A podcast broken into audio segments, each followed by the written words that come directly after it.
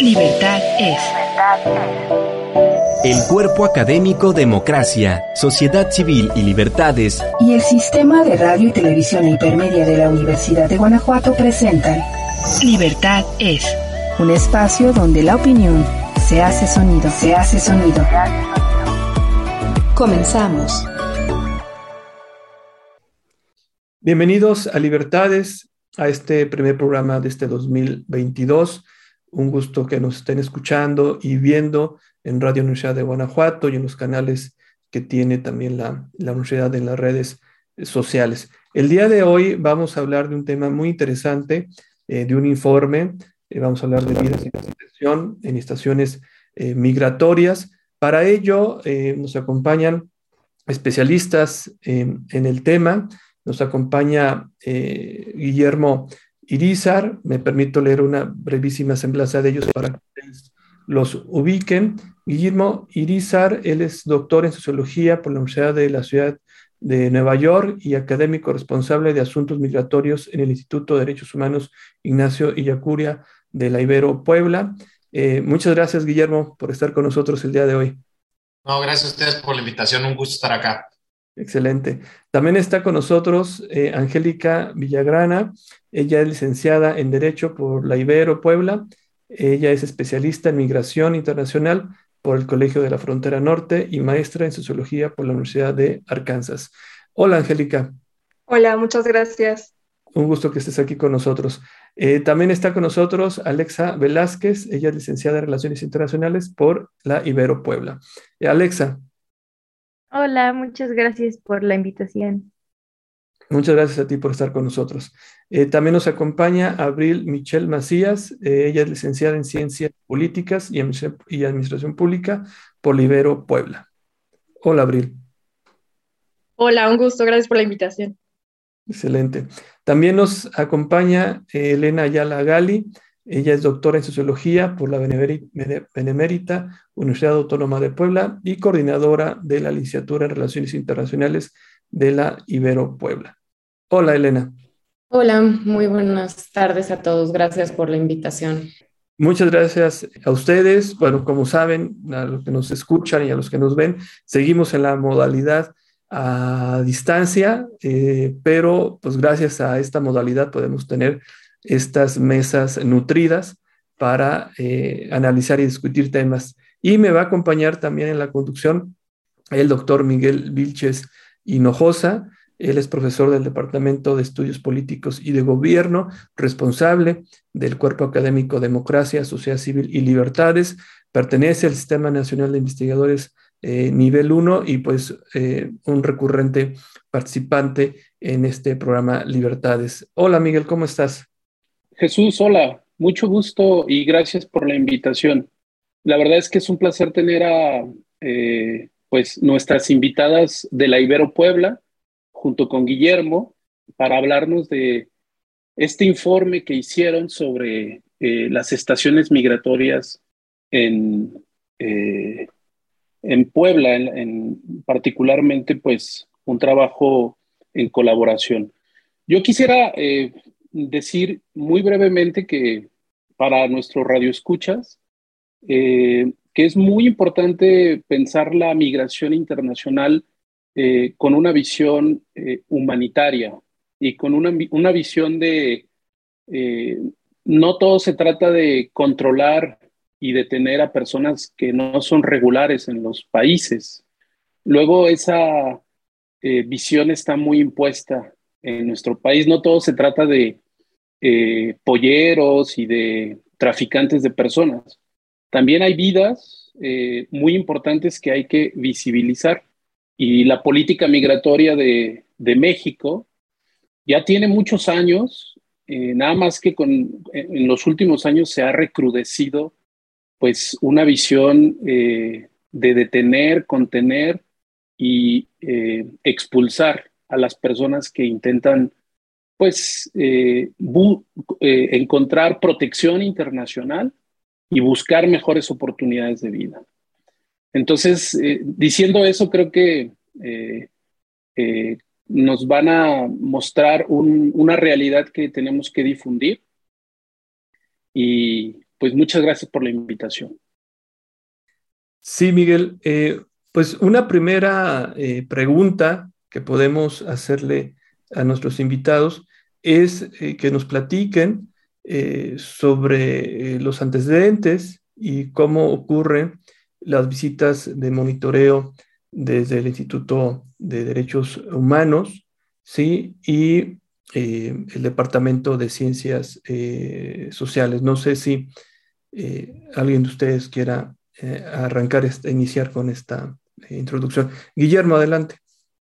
Sí, bueno, pues nuevamente gracias Jesús, eh, Miguel, un, gusto estar acá este día y también compartir el espacio con mis compañeras, con el equipo de, análisis, porque mm, análisis e incluso el equipo redactor. creo que me siento muy afortunado de, de estar aquí con ellas y de haber tenido este producto como, como eso, como una colaboración interdisciplinaria, eh, interdepartamental o interáreas, y también pues con, con eso, con una participación de, de, egresadas de la universidad de diferentes disciplinas, ¿no? Entonces, respondiendo a este punto de los antecedentes o el origen de las visitas, es algo lo que mis colegas, mis compañeras quieran agregar, eh, decir que desde hace 10 años más o menos se iniciaron las visitas a las estaciones migratorias desde el Instituto de Derechos Humanos Ignacio Yacuría. Eh, eh, han sido visitas que están, se enmarcan en un, en un proceso académico, o sea, son visitas que tienen la función de, de monitorear en base a, o a partir de ciertas preguntas que nos den una idea de las condiciones materiales, las condiciones de las personas, de sus trayectorias, de cómo, de cómo llegaron a esos espacios. Entonces, eh, decir también que a mí me tocó participar en estas visitas un poco antes de la pandemia, de la, de la contingencia sanitaria que nos tiene ahora eh, haciendo esta, como dices, nutrida participación en línea pero antes de que nos trastocara la vida, eh, ya hacíamos visitas. A mí me tocó hacer la primera visita en 2020 y las condiciones eran malas, ya eran preocupantes. Eh, en ese entonces había, mm, no estaba todo este tema de la sana distancia, no estaba el tema de, las, de los, bueno, lo que, lo que sabemos, ¿no? Y ocurría más o menos en cada visita, yo siempre lo digo, es como una aventura. O sea, cada día pasa algo diferente. Eh, aventura en el sentido en que ninguna visita casi se parece. Y quizá las visitas de 2020 eh, eran, pues todavía a lo mejor no cambiaban tanto como las de ahora. Eh, evidentemente, toda esta situación de la pandemia ha hecho que cambiemos muchas de nuestras dinámicas de, de trabajo y de vida y demás pero en ese entonces llegábamos a Puebla, nos metían a una oficinita y nos decían eh, eh, con quién quieres hablar o con quién puedes hablar, o a veces sí nos dejaban entrar hasta, hasta la, estación donde están como los cuartos, los patios, las celdas. Pero la razón también de ser de este informe y del trabajo que ahora retomamos como equipo tiene que ver con que cuando regresamos en la pandemia, digamos, después de lo que vimos antes y cuando regresamos en la pandemia y que se suma el Departamento de Ciencias Sociales, sobre todo con la participación de Elena, pues sí vimos condiciones sumamente preocupantes, más preocupantes de lo que veíamos antes, en el sentido de que pues no se respetaban los protocolos sanitarios y que las condiciones eran terribles para, para familias y para para niñas, niños y adolescentes que estaban ahí en detención con o sin compañía. Entonces, eh, eso, ahí cerraré un poco los antecedentes del informe, o sea que, que, incluso a partir de visitas que hicieron en 2017 y 2018 se sacó un informe que nosotros retomamos y citamos en este, en, este eh, documento de vidas sin contención.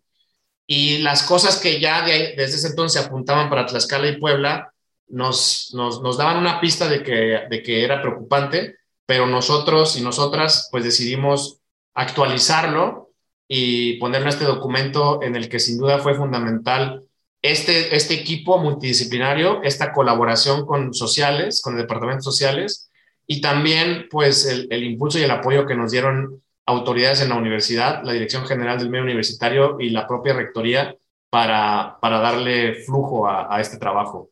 Y quizá Elena quiere complementar un poco más. Sí, adelante Elena, te escuchamos. Sí, pues em, bueno, como, como mencionaba Guillermo, pues nosotros aquí estamos representando un equipo de, de pues, compañeras y compañeros que participan en las visitas a las estaciones migratorias. Para poder ingresar, pues nosotros tenemos autorización, ¿no? Por parte de la Secretaría de Gobernación y, y del Instituto Nacional de Migración. Es, es, un proceso complejo el poder ingresar a, las estaciones. Tenemos días autorizados, horarios. También, bueno, a veces eh, sufrimos un poco por el tema de que nos respeten ¿no? estos horarios. Nosotros hacemos visitas a las estaciones migratorias de Puebla y Tlaxcala, pero creemos que es importante visibilizar lo que estamos viendo aquí porque seguramente refleja lo que se están viviendo en otras estaciones migratorias en el país y que también pues es importante para todos los que estamos eh, preocupados, interesados en el tema de, de, las migraciones, las migraciones internacionales que sabemos que, que están creciendo, que han crecido en los últimos años, ver lo que sucede en estos espacios que podrían ser como espacios de, excepción, donde tristemente lo que encontramos, como decía Guillermo, es un eh, deterioro en las condiciones de, de, las personas que están ahí. Y nos preocupa pues toda esta incongruencia entre el discurso que hay sobre el respeto a los derechos humanos y lo que se ve en la práctica y cómo pues hay constantes violaciones a los derechos humanos de, de estas personas y también pues a la propia ley de migración, a, a los acuerdos internacionales que tiene México. Entonces, eh, creemos que es muy importante pues dar a conocer ¿no? a la opinión pública en general y también pues a todas las personas interesadas en, en la materia y que pueden tener incidencia también. Nuestro objetivo es eh, que haya un mayor diálogo con, con, el gobierno, con las autoridades responsables, pues para mejorar las condiciones de las personas que están ¿no? en las estaciones migratorias. Además de ser un trabajo, digo, una investigación académica, nuestro propósito pues es esto, generar espacios de diálogo y finalmente pues que se respete la ley en este sentido, pues se cumpla y se respeten los derechos humanos de todas estas personas, familias y bueno, ya después quizá entraremos en, eh, pues en detalles, ¿no? Sobre algunas de estas, eh, de estos casos más digo, preocupantes que vemos ahí, pero, pero realmente sí es, em, digo, sí es importante y les agradecemos como el espacio para difundir lo que vemos ahí y que eh, son pocas las organizaciones o universidades que tengan acceso a estos espacios, ¿no? Eh, que tengan acceso a hacer visitas, ¿no? A las estaciones o estancias migratorias. Entonces, pues eso es lo que quería este, complementar. Eh, gracias, Elena.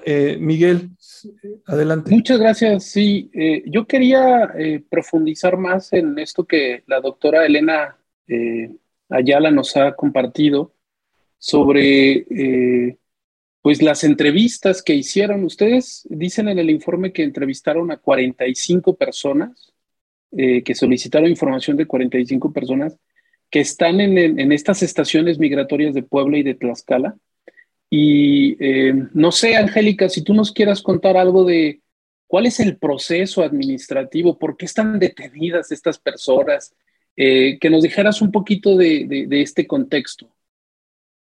Bueno, pues un poco como lo comentó Elena, hay como toda esta parte del discurso de México de los derechos humanos y los tratados internacionales que van a dar ayuda y apoyo a los migrantes en situación irregular. Se crea una ley de migración que establece un listado de derechos que se deben cumplir eh, para las personas en situación irregular, pero la realidad es otra. La realidad es que hay una política de contención de flujos migratorios, hay una externalización de la frontera, es decir, que la frontera norte de, de México se está trasladando a la frontera sur y estamos deteniendo los flujos en la frontera sur de México. Eh, y todo esto tiene repercusiones en la vida de las personas. Y mm, además, bueno, México eh, ratifica tratados internacionales, está de acuerdo con que, por ejemplo, eh, el entrar a, México sin documentos no es un delito, es una falta administrativa y en ese sentido la detención debería ser lo último que, que debería pasar. Y la realidad es que los migrantes en situación irregular son detenidos y alojados en estaciones migratorias donde también se violentan sus derechos. Eh, Guillermo, adelante. Sí, y, para completar un poco o para precisar algo de lo que, de lo que ahora eh, nos, nos comentan, nos preguntan, el informe Vidas en Contención utilizó 45 casos, 45 casos individuales, pero en realidad esos casos corresponden nada más a unos meses, agosto y septiembre. Nosotros hacemos visitas cada semana, una semana a Puebla, una semana a Tlaxcala, a partir de este, como ya mencionaron mis compañeras, de, este, de esta petición, de este oficio, en el que se nos especifica exactamente qué días y en qué horarios, ¿no? Y evidentemente, como también eh, para ampliarlo, participan otras y otros integrantes del Instituto de Derechos Humanos, Ignacio Yacuria. A las estaciones, aquí nada más entramos Elena y yo, pero Angélica, Alexa y Abril, como parte de un proyecto más amplio que cuenta con financiamientos tanto de la Ibero Puebla como del el Sistema Universitario Público de Texas y de CONACYT, en algo que se llama Context, pues es que podemos también procesar la información. Pero no me, no me dejarán mentir, Alexa y Abril, eh, si, si más o menos el estimado de casos que registramos de agosto a diciembre anda llegando pues a las 80, a las 80 personas, quizá poco más. Creo que por ahí un, dato que teníamos era que la andábamos pegando a 100. Pero el, punto es que el informe hizo un corte en el momento en que vimos unos casos que nos preocupaban mucho, como bien decía Elena, eh, y también como decía Angélica, dentro de este contexto político eh, eh, amplio que tiene que ver con militarización en la contención de los flujos migratorios, pues encontramos casos muy preocupantes y cuando le manifestamos eso a, los equipos y a, las autoridades o áreas de aquí en la universidad, pues dijimos, ok, vamos a salir con, con estos 45 casos bien documentados, bien registrados, pero en realidad ese trabajo sigue. Eh, y incluso este año ya iniciamos otra vez nuestro monitoreo. En realidad todavía llevamos pocos casos, estamos haciendo ajustes a todo el proceso de visitas, pero pero eso, decir que el informe se centra en 45 casos, 24 en Puebla, 21 en Tlaxcala, principalmente de, de hombres eh, procedentes de Centroamérica, pero pues hay otras características que quizá Alexa y Abril quieran eh, comentar o compartir. Adelante, este, Abril, Alexa. Eh, sí, quieren. Adelante, Alexa. Sí, como mencionaba Guillermo, em, el total de cuestionarios, pero solo de cuestionarios, del año pasado llegan a los 71, pero suele pasar que a veces eh, se hacen entrevistas a grupos de personas o que es em, tal vez el papá y la mamá y dos hijos o casos así. Entonces, un cuestionario se vuelve en cuatro entrevistas o en cinco entrevistas o en seis, pero el número está en 71 del año pasado. Y, bueno, nosotras, Abril y yo, em, estamos a cargo de leer estos cuestionarios, pasarlos a una base de datos con un número de variables que tenemos, que son aproximadamente 170 variables. Y pues ha sido un, reto un poco grande porque estas variables no siempre cubren lo que las personas usualmente comparten en, en, las entrevistas. Y justo creo que em, como la, pulpa, como lo, el corazón del, informe son los testimonios eh, em, que, narran las, las, violencias que viven ahí adentro, em, el viaje que hicieron. Y eso no está siempre en las preguntas que se realizan en los cuestionarios. y aparte no dejan que las personas que entrevistan entren con, con medios para que puedan grabar esas entrevistas. Entonces todo es a mano y es un poco problemático estar escribiendo todo lo que las personas están diciendo en ese momento, ¿no? Pero creo que ha sido un gran trabajo colectivo y hemos podido em, tomar las cosas importantes que las personas quieren que sepan de sus casos y todo eso está plasmado en el informe. Abril. También quería ahondar en esta parte de que es bastante complicado eh, pues recabar toda esta información ya que no se cuenta con medios electrónicos para las entrevistas.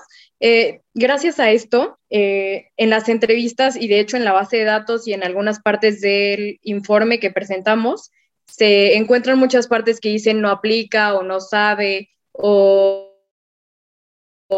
muchas cuestiones. en el cuestionario eh, las personas no nos han podido responder eh, como tal. También en el contexto en el que se desarrollan las, las entrevistas no es como el adecuado, ya que no se hace en un espacio privado, se hace en un espacio en el que comparte precisamente entrevista a veces con muchas otras personas, eh, incluso se llegan a hacer casi grupos focales, lo que complica mucho más la, la o sea, el recabar la información. Y pues eso, o sea, yo creo también un gran trabajo. Sí, eh, yo quisiera preguntarles un poco sobre este, esta, quizá para nuestros radioescuchas entiendan también por qué detienen a estas personas y cuánto tiempo eh, los mantienen en las estaciones migratorias. Es decir, bajo qué proceso administrativo o, de detención se encuentran, si nos pudieran contar algo de eso. Sí, eh, bueno, la razón por la que están detenidas estas personas es porque entraron a México sin un pasaporte, sin un visado, o sin justificar, de acuerdo a lo que marca la ley, eh, la razón, o sea, por qué están acá. Y sabemos, obviamente, a partir de, hacer estas entrevistas, de, de, dialogar con estas personas, que pues su objetivo generalmente es llegar a Estados Unidos. Algunas ya nos empiezan a comentar que quieren quedarse en México de hecho, ah, quizá ahorita podemos por ahí revisar el dato, pero eh, básicamente lo que, lo que la audiencia eh, ahora tiene que saber es que son personas que van huyendo de sus países debido a condiciones insostenibles de violencia política, eh, social, debido a condiciones económicas muy adversas. Y entonces están buscando un lugar en donde eh, estar mejor, en donde salvar la vida y, eso, o sea, decir que la gran mayoría no tiene como propósito quedarse en México, pero sabemos también por estos cuestionarios que como saben que es difícil en este momento cruzar eh, la frontera con Estados Unidos, pues están pensando como quedarse por acá un tiempo, ¿no? Entonces, acá el tema es que eh, nosotras creemos que la detención en estas condiciones, como está ocurriendo ahora, como lo marca la ley, pero que no se cumple, esta disonancia entre el discurso y la práctica, pues debería ser la excepción y que es una medida desmesurada. Es decir, en el informe, en algunos momentos e incluso en otros diálogos que hemos tenido, lo que queremos manifestar es que, como lo dijo Angélica, si bien no se trata de delincuentes y criminales, sino se trata de una falta administrativa, el no tener la documentación requerida para estar acá, y ante las limitantes que el gobierno mexicano ofrece para que estos casos de alguna manera se canalicen a los que correspondan a, como solicitantes de refugio ante la, la Comar, la Comisión Mexicana de Refugiados, Migración también tiene la responsabilidad de buscar eh, alternativas a esta detención. Una detención que sea menos punitiva, que sea menos cercana a lo que se llama eh, estar en un espacio cercano a entornos torturantes, como le han denominado algunos colectivos, porque eso es lo que en el informe damos cuenta, que, estas condiciones son terribles. O sea, es muy importante también lo que hace un momento decíamos de, de cómo, de cómo ocurre la, la entrevista allá adentro, en el sentido en que sabemos que nos están observando en todo momento las autoridades, no podemos entrar con teléfonos celulares, como ya decían mis compañeras, entramos tomando notas y y pues a veces a la autoridad no le gusta que hagamos algunas preguntas que mm, les ponen evidencia acerca de el tipo de comida que les han dado, que no hay agua caliente para poderse bañar, eh, que les, insultan, que les dicen comentarios racistas o discriminatorios. Entonces es como complejo eh, el, captar la información en, en estas condiciones tan difíciles. Y como decía Alexa, si bien tenemos información a partir de los cuestionarios tal cuales, también tomamos notas de lo que estamos viendo, lo que está pasando, de si otra persona se acerca, cómo poderla registrar. O sea, tratamos de distinguir entre estos casos individuales a partir del instrumento tal cual, pero también de otras observaciones que estamos teniendo de, de una familia que, se, que, que, que, está con menores, que sabemos que en teoría no, no debe haber menores ahí, de, mexicanos que están ahí detenidos, que no debería haber mexicanos detenidos en una estación migratoria. Entonces, eh, eso, eso diría. Eh, y quizá alguien quiere complementar. Sí, eh, adelante, Elena, te escuchamos. Sí, pues en relación a el periodo que deben de pasar las personas, o sea, la ley de migración establece, ¿no? Un máximo de 15 días hábiles, pero lo que vemos, como pueden ver en el informe, que, por ejemplo, de estos 45 casos, el promedio creo que es de 38 días, ¿verdad? De las personas que estuvimos este, entrevistando. Entonces, eh, realmente em, uno de los grandes problemas que, encontramos es que la mayoría de las personas que están ahí están, no saben eh, cuáles son sus derechos, no saben cuál es el proceso de sus casos. La mayoría de ellos ingresan porque fueron detenidos en autobuses, en estaciones de tren, ¿no? Eh, alrededor a lo mejor de las estaciones de autobuses pero la angustia que viven la mayoría de ellos es porque desconocen desconocen si, si tienen derechos, cuáles son esos derechos, cómo podrían este, salir de ahí. Entonces, realmente, digamos que la situación es muy preocupante, además de todas las condiciones eh, tan, digamos, degradantes para, la vida humana, ¿no? Por, por lo que comentaba ahorita Guillermo, eh, pues hacinamiento, malos tratos, eh, mala calidad en los alimentos y también pues que no se respete como procesos tan normales, ¿no? Que todos deberíamos de tener como que estar comunicados con sus familiares. La mayoría de ellos nos reportan que pues no pueden hacer eh, llamadas a sus familias ni siquiera los tres minutos diarios. Entonces, realmente parte de lo grave de lo que observamos es esto, ¿no? Que ellos están ahí viviendo mucha angustia. Elena, muchas gracias. Vamos a una pausa eh, y regresamos hablando eh, de este informe tan, tan valioso que hicieron ustedes. Vamos a una pausa y regresamos a Libertades. Una pausa y volvemos. Ya estamos de vuelta. Gracias por continuar con nosotros. Libertad es. Estamos de regreso en Libertades, eh, hablando de este informe migratorio muy relevante, muy interesante, eh, que nos aporta mucho eh, para la reflexión y pues para los retos que tiene eh, el gobierno y, la academia para el análisis. también recordarles que nos pueden seguir en diferentes redes sociales en el programa, en Libertades UG en Facebook y arroba Libertades UG en Twitter. retomamos el tema. Miguel, si gustas plantear más sobre lo que aporta este informe. Sí, muchas gracias. Eh, pues estamos hablando sobre este informe de vidas en contención que elaboraron en la Ibero Puebla desde el Instituto de Derechos Humanos Ignacio Ellacuría. Y la verdad es que es muy interesante pues tener a, a este equipo integrado por exalumnos y profesores y profesores. Está la coordinadora de la licenciatura en Relaciones Internacionales y el responsable del programa de asuntos migratorios.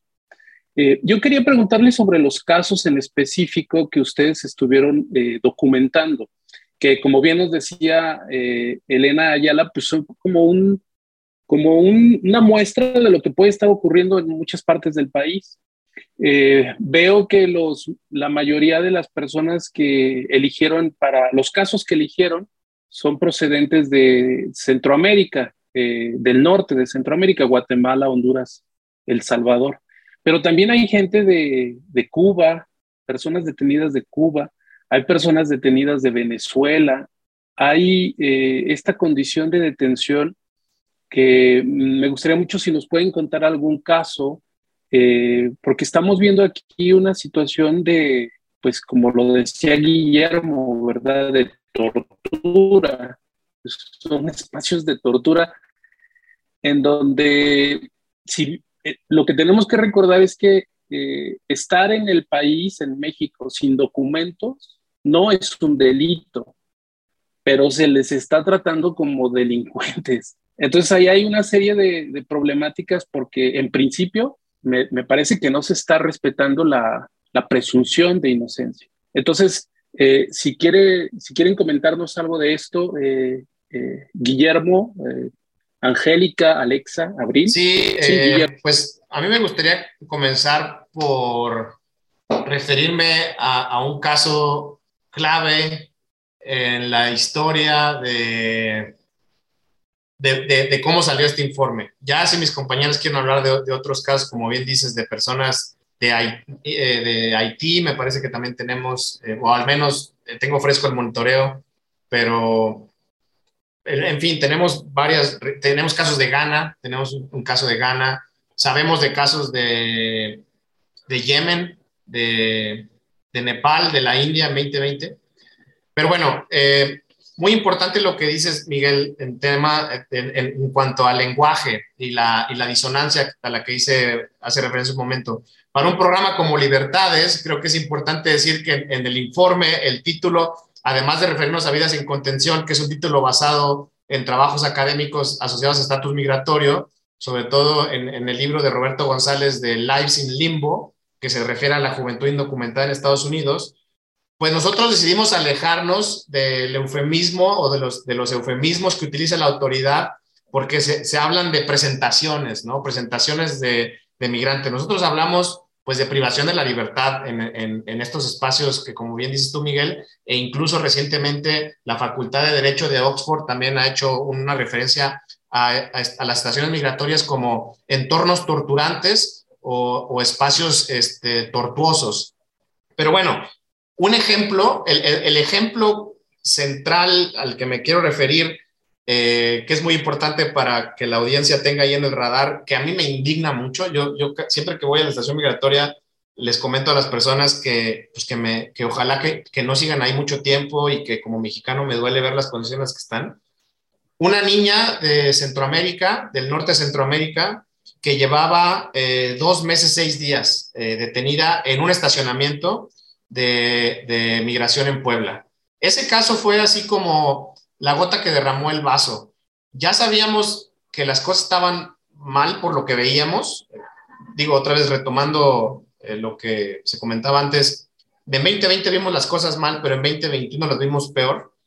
Y cuando nos enteramos del caso de esta niña, que no estaba con ningún familiar adulto, ni eh, ningún familiar de ningún tipo en este estacionamiento, y nos dijo que llevaba seis días sin bañarse y dos meses en total, en un espacio en el que no te pagan la luz. O sea, hay unas, imagínense como, como un patio pequeño, como un auditorio pequeño de escuela, eh, en el que no te apagan la luz, en el que te dan cobijas sucias, malolientes, que se las van turnando quienes están ahí. Hay colchonetas, pero había un drenaje que incluso en algún momentos, este, pues seguramente nos dijeron que, que salía agua, pero seguramente olía mal. Eh, pero digamos, era el impacto de ver el caso de esta niña fue, fue de, tal envergadura que pues Elena y yo lo platicábamos y otros integrantes del equipo de monitoreo y decíamos, pues tenemos que salir con algo, ¿no? Con algo en el que sistematicemos esta información y le pidamos a la autoridad que cumpla la ley. O sea, eso, eso es lo mínimo que estamos pidiendo, ¿no? Que, que todo este protocolo de cómo debe estar la estación migratoria en pandemia, de cómo funcionan las estaciones, pues que se cumpla. Y es más complejo el caso de la niña, pero quiero decir que, ¿cómo es? Y lo ponemos en el informe. O sea, aquí, ¿qué tiene que pasar para que una institución o, una organización como, como la Ibero Puebla, el Instituto de Derechos Humanos y, el Departamento de Sociales tenga que llegar a un momento de encontrar a, una niña de menos de 15 años em, cubriéndose con una cobija sucia en medio de gente desconocida que la cuidaba aleatoriamente y que su padre estaba detenido en otro espacio, pero no había comunicación entre él y ella porque lo acusaban de haber abusado de ella, pero que ninguna autoridad o ningún, ningún agente migratorio o personal de estos de, que atienden a la infancia, DIF, o sea, que ninguna autoridad del Estado, del gobierno, intervenga en este caso, fue así como, no, no lo podemos creer, no es posible. Gracias, Guillermo. E, Elena, adelante, te escuchamos. Sí, pues como menciona Guillermo, yo creo que estos casos que nosotros los llamamos así ya de vulnerabilidad migratoria extrema, que serían quizá estos de menores no acompañados, también algunos casos de mujeres embarazadas, o por ejemplo, digo, uno, de los casos que está ahí en el informe también es el de eh, unos jóvenes eh, hondureños, uno de ellos eh, con con su mujer y sus hijos mexicanos, digamos, que califica desde hace muchos años, este joven calificaría para regularizar su situación migratoria en nuestro país y eh, había sido ya deportado.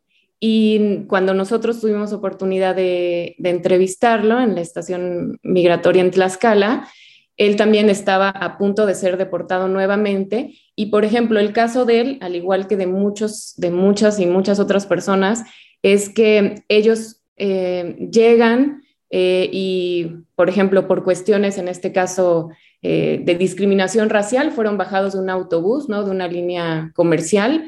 Y, y, cuando llegan, pues se ven forzados a firmar documentos que no conocen su contenido. Por ejemplo, este, este joven no sabía leer y escribir, no se les lee en ningún momento. Entonces, por ejemplo, este joven iba a ser nuevamente deportado cuando es una persona que puede, eh, podía desde hace años regularizar su situación em, en el estado de, Jalisco y también por cuestiones igual de vulnerar sus derechos humanos, eh, no le habían permitido casarse por el civil, registrar a sus hijos con su nombre. Entonces, digamos, este podría ser otro caso extremo que encontramos de personas que están ahí que podrían eh, regularizar su situación, que tienen derecho, que han sido separados de sus familias. Eh, sin duda hay muchos, muchos casos en los que em, las, y, las mujeres y los hombres que están en, en nuestro país, la mayoría de ellos sabemos que vienen huyendo de condiciones de violencia extrema, de extorsiones, que califican para un asilo humanitario, para, para una visa humanitaria, perdón, o para conseguir este refugio. Vemos también como una problemática el tema de, que es muy lento eh, el proceso y, también la relación ahí con Comar. Sería también una recomendación que hubiera más facilidad de estas personas para regularizar su situación. Algunos de ellos ya tienen documento y permiso de la Comar y sin embargo están detenidos, lo cual tampoco debería suceder, pero muchos de ellos también están... Eh, están preocupados y preocupadas eh, porque ellos ya tienen un, permiso para estar aquí y sin embargo fueron detenidos con esto de lo que llama el gobierno como los rescatamos, ¿no? Además les dicen los hemos rescatado y entonces van y los detienen y están ahí días y días eh, sin saber qué sucede, qué sucederá con ellos temiendo una posible deportación y sin poder comunicar su, su, situación a sus familiares, ¿no?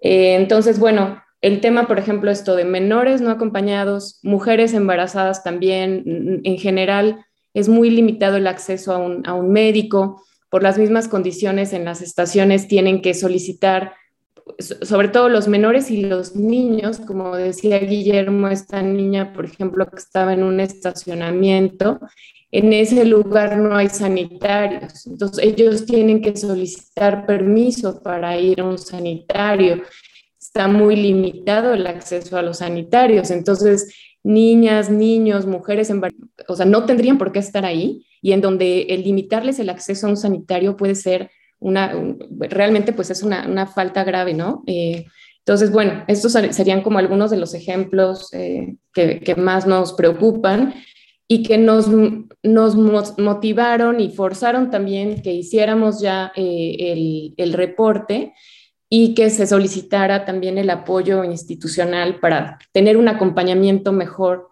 a, estas personas y también para entablar ya un diálogo con, las autoridades. Muchas gracias, eh, Elena. Escuchamos a Angélica Abril, eh, quien guste. Adelante. Bueno, a mí solo me gustaría agregar en el caso de niños, niñas y adolescentes que la ley establece que ningún niño puede estar alojado en una estación migratoria o ningún espacio que sea habilitado para eso y sabemos que sí pasa. El problema es que como la ley establece que no se puede, entonces no tenemos estadísticas de cuántos niños han sido alojados en estaciones migratorias.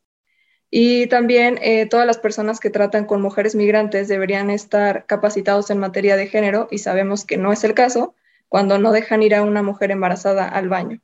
Solo eso. Muchas gracias. Eh, adelante, Abril, Alexa.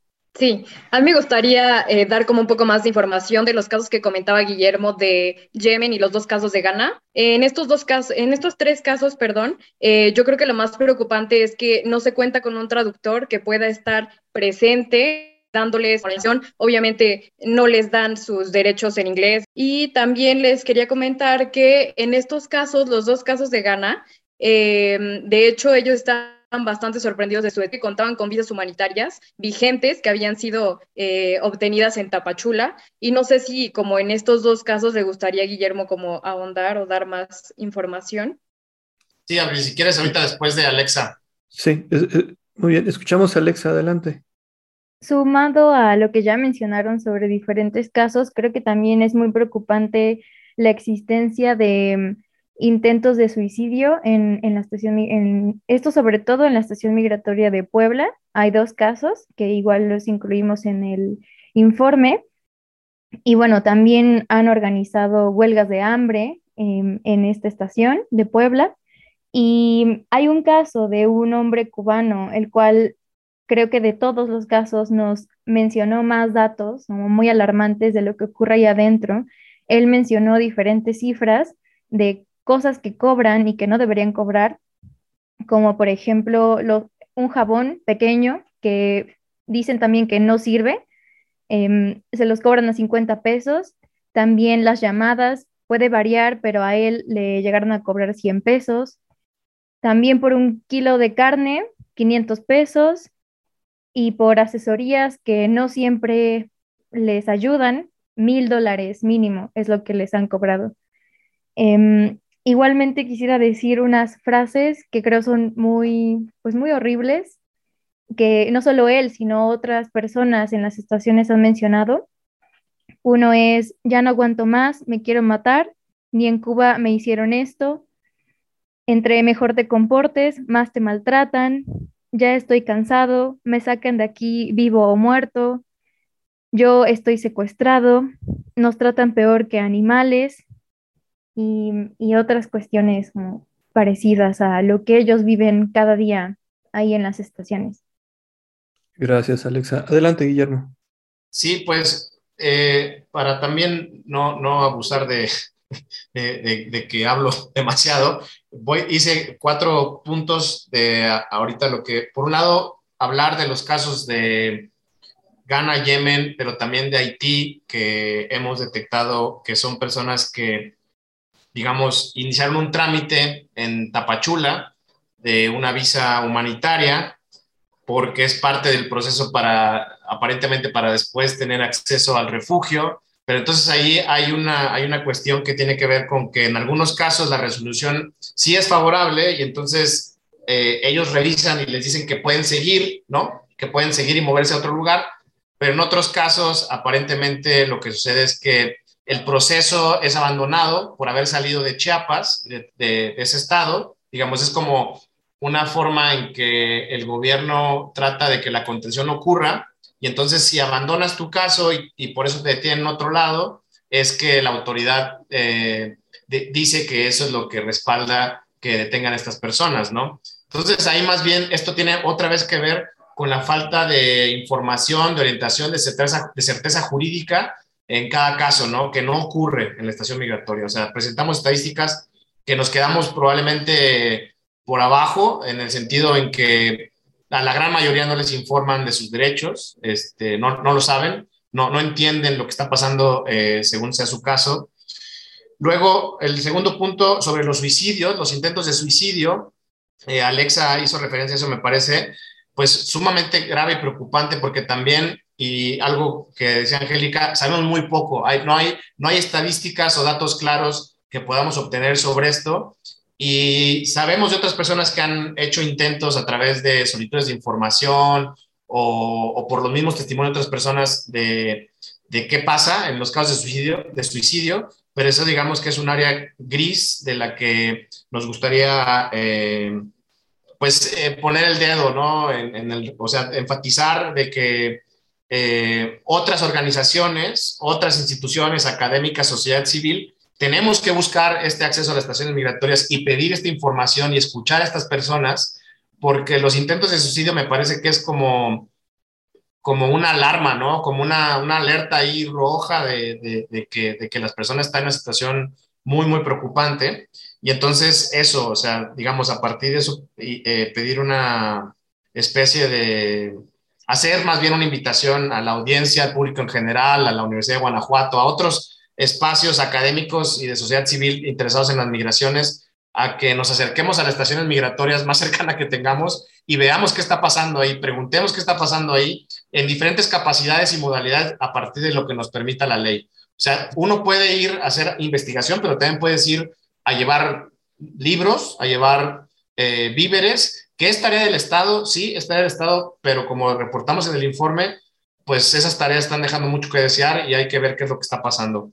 Y por último, el tercer punto, eh, ya para no extenderme más, decir que también nos preocupa cómo otras organizaciones están lucrando con esto. Como lo decía Alexa, sabemos de firmas legales, especialmente en el caso de Puebla, que es un poco, no está claro por qué nada más un, cierta organización legal, eh, también asociada a una sociedad civil, es la única que entra y lleva casos por 500 mil dólares. Pero ¿por qué no otros abogados, abogadas? ¿Por qué no otras organizaciones? Y las mismas personas pueden tener acceso a, este como eh, catálogo de, otros, de otras eh, instancias que les pueden orientar con sus casos, ¿no? Eso es como, nos preocupa mucho ver esa parte ahí no, que no está clara. y nada más. creo que Abril quiere agregar. Sí, gracias, Guillermo. Eh, Abril, adelante. Sí, muchas gracias. Nada más me gustaría agregar algunas frases para entender cómo es que es el trato hacia las personas migrantes dentro de las estaciones migratorias y durante su detención. Estas frases son atribuidas por personas migrantes en detención a agentes del Instituto Nacional de Migración y a policías federales preventivos en Puebla y Tlaxcala. Y las, eh, ¿quién les manda estar aquí? Esto no es, este no es su país. Aquí ustedes no tienen derechos. Y ya, con esto me gustaría cerrar. Muchas gracias, eh, Abril. Escuchamos a Miguel, adelante. Yo realmente estoy eh, pues muy indignado por eh, lo que nos están comentando que ocurre en las estaciones migratorias, pues además en un contexto de pandemia, ¿verdad? Esto es, hay que, hay que decirlo, que lo que nos han contado lo tenemos que ver en un momento en donde hay una crisis pues de los sistemas de salud y donde además eh, pues tendría que haber eh, mayor cuidado, mayor eh, protección.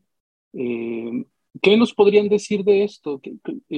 no sé si este, este monitoreo ha enfatizado algo de cuál es la condición de la pandemia. ¿Están proveyéndoles de alguna protección? ¿Les están proveyendo de alguna vacuna? Eh, esto también es importante hacerlo notar. Gracias, Miguel. Elena eh, levantó la mano. Adelante, te escuchamos. Eh, bueno, el, instrumento que utilizamos originalmente, digamos, revisa cuestiones de salud como más amplias. Ahorita estamos precisamente haciendo el ajuste para incluir como preguntas específicas en torno, digamos, a, la pandemia, pero ese es un tema que siempre igual documentamos nosotros porque algo tan sencillo como que las personas eh, adentro de, la estación migratoria utilicen cubrebocas. Eso es poco frecuente. Es muy común que el cubrebocas, o sea, cuando nosotros eh, les comentamos, oiga, este tiene un cubrebocas, por ejemplo, un, joven nicaragüense que llevaba ahí 26 días, eh, me dijo, él, él, estaba incluso muy apenado de, de platicar conmigo. Eso, eso le sucede a muchos que hasta dicen, disculpe que no me he bañado, esta ropa que traigo tiene 26 días, el cubrebocas que traigo es con el que ingresé. Em, nosotros a veces tenemos que solicitar a, los guardias que están ahí, a, veces es Policía Federal o al el Instituto Nacional de Migración, oiga, no les puede dar un, cubrebocas. Em, porque ni siquiera tienen esto, obviamente ya se imaginarán menos gel y cuestiones así, a veces no hay agua, eh, ni siquiera, o sea, eh, en, una ocasión eh, que no está documentado en el informe, nos, comentaban ellos que llevaban 24 horas en la estación de Puebla, 24 horas sin agua. entonces, realmente las, las cuestiones sanitarias son muy graves. Nosotros vemos un foco de contagio, muchos de ellos tienen tos, nos reportan que desde que ingresaron les han dicho que tienen tos, que si los pueden atender, en ocasiones, pues no hay un médico de guardia, generalmente no lo hay. Em, ahorita vemos que están haciendo algunos cambios, incluso por ejemplo en Tlaxcala, de acondicionar un espacio para, para un médico. En Tlaxcala sí habíamos visto en agosto y principios de septiembre un, un médico que estaba en la estación, era atención muy general y aún así, a pesar de que estaba el médico, sí, sí me tocó, por ejemplo, hablar con, con, personas que no traían cubrebocas, ¿no? Obviamente el hacinamiento, pues es, a veces tienen que compartir la colchoneta y a veces tienen que compartir las cobijas sucias. O sea, entonces, realmente, pues cualquier protocolo de, de, de, para el COVID no se sigue cuando lo dispone el Instituto Nacional de Migración tiene sus protocolos para atender este, ahorita en casos de, o sea, con la pandemia. Entonces, sí, esto es un tema muy preocupante, o sea, que va más allá de, la misma pandemia, pero decirles que es muy poco frecuente ahorita ver cubrebocas y que les hagan examen de, COVID, eh, tampoco. Supimos al principio en la estación de Tlaxcala en agosto que tenían a unas personas separadas, ¿no? Por COVID, eh, pero eso es todo lo que, no sé si, si Guillermo quiera este, complementar al, al respecto, pero sí todo el tema de salud es uno de los focos rojos que vemos y, que ellos mismos y ellas mismas están preocupados por todos los temas que tienen que ver con la salud. Otra cuestión grave también es algunos de ellos que están, por ejemplo, este, enfermos, que ellos traen en sus mochilas sus medicamentos. En ocasiones se les niega el acceso a sus propios medicamentos, porque también, como les comentaba, ni siquiera se les da acceso a sus mochilas sobre todo a los que están dentro ya de las celdas. ¿eh? Cuando algunas mujeres, eh, por ejemplo, en Tlaxcala sí tenían acceso eh, limitado, pero sí podían acceder a sus mochilas, pero la mayoría no tienen acceso a sus mochilas en donde ellos cargan pues cambio de ropa y también a veces medicamento. O bien, pues esto que reportan que a veces han tenido que pagar por que se les dé su propio medicamento, ¿no? Por ejemplo, para casos de epilepsia, que ellos traen en su mochila. Entonces, todo el tema de salud es sumamente preocupante. Eh, gracias, Elena.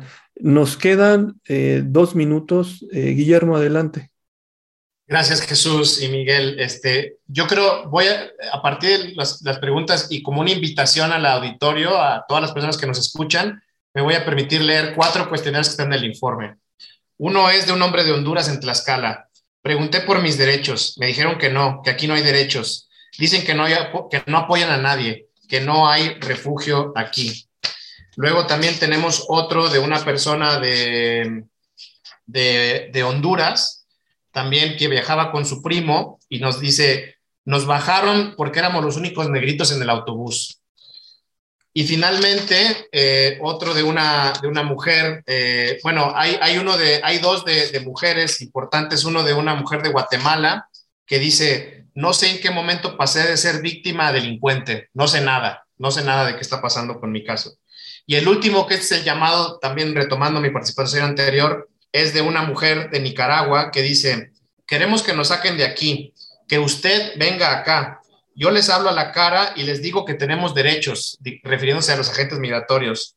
Nadie quiere estar aquí, que nos dejen ir o que nos dejen en la calle. En nuestro país estamos mal, pero aquí estamos peor. No tenemos derecho a nada. Prácticamente estamos presas. Muchas gracias, Guillermo. Eh, el tiempo se nos ha ido. Eh, yo aprecio, valoro y les felicito por el gran esfuerzo que han estado haciendo de concientizar eh, al público y, ese es el objetivo de este programa, de que más gente eh, se entere, sea consciente de este eh, grave problema. El informe se puede consultar en Internet, entonces igual nosotros lo compartimos en nuestras redes sociales, pero si alguien lo quiere buscar ahora, ¿en dónde lo puede encontrar? Lo pueden encontrar en la página del Instituto de Derechos Humanos Ignacio Yacuría de la Ibero Puebla, en la parte de, me parece que es difusión o publicaciones, pero con mucho gusto facilitamos el enlace directo. Muchas gracias. Eh, Miguel, por favor, cierre el programa. Agradecer, eh, nos quedaron muchas preguntas, igual luego hacemos eh, otro, otro informe porque también sé que pues esto debe interpelar a las autoridades migratorias del país. la Secretaría de Gobernación, que es la encargada de, o la responsable última del tema migratorio, tendría mucho que eh, pues hacer con este informe que ustedes hacen. agradecerles eh, a Guillermo Irizar y a eh, Elena Ayala y Abril Macías, Alexa Rodríguez y Angélica Villagrana su disposición a compartirnos esta, estos hallazgos y que va a continuar el monitoreo. Perfecto. Y bueno, y aquí en Libertades pues están los micrófonos abiertos para, para seguirlos escuchando y esperamos volverlos a tener para seguir hablando de este tema tan, tan preocupante. Muchísimas eh, gracias a todos, a todas y a todos ustedes. Nos eh, vemos y escuchamos la siguiente semana. Hasta luego. Libertad es. Gracias por sintonizarnos. Nos escuchamos en la siguiente emisión. Libertad es un espacio donde la opinión se hace sonido. Se hace sonido. Realización y conducción, Jesús Aguilar López. Libertades es presentado por el Cuerpo Académico Democracia, Sociedad Civil y Libertades de la Universidad de Guanajuato. Libertad es. Este programa es una producción del Sistema de Radio, Televisión e Hipermedia de la Universidad de Guanajuato.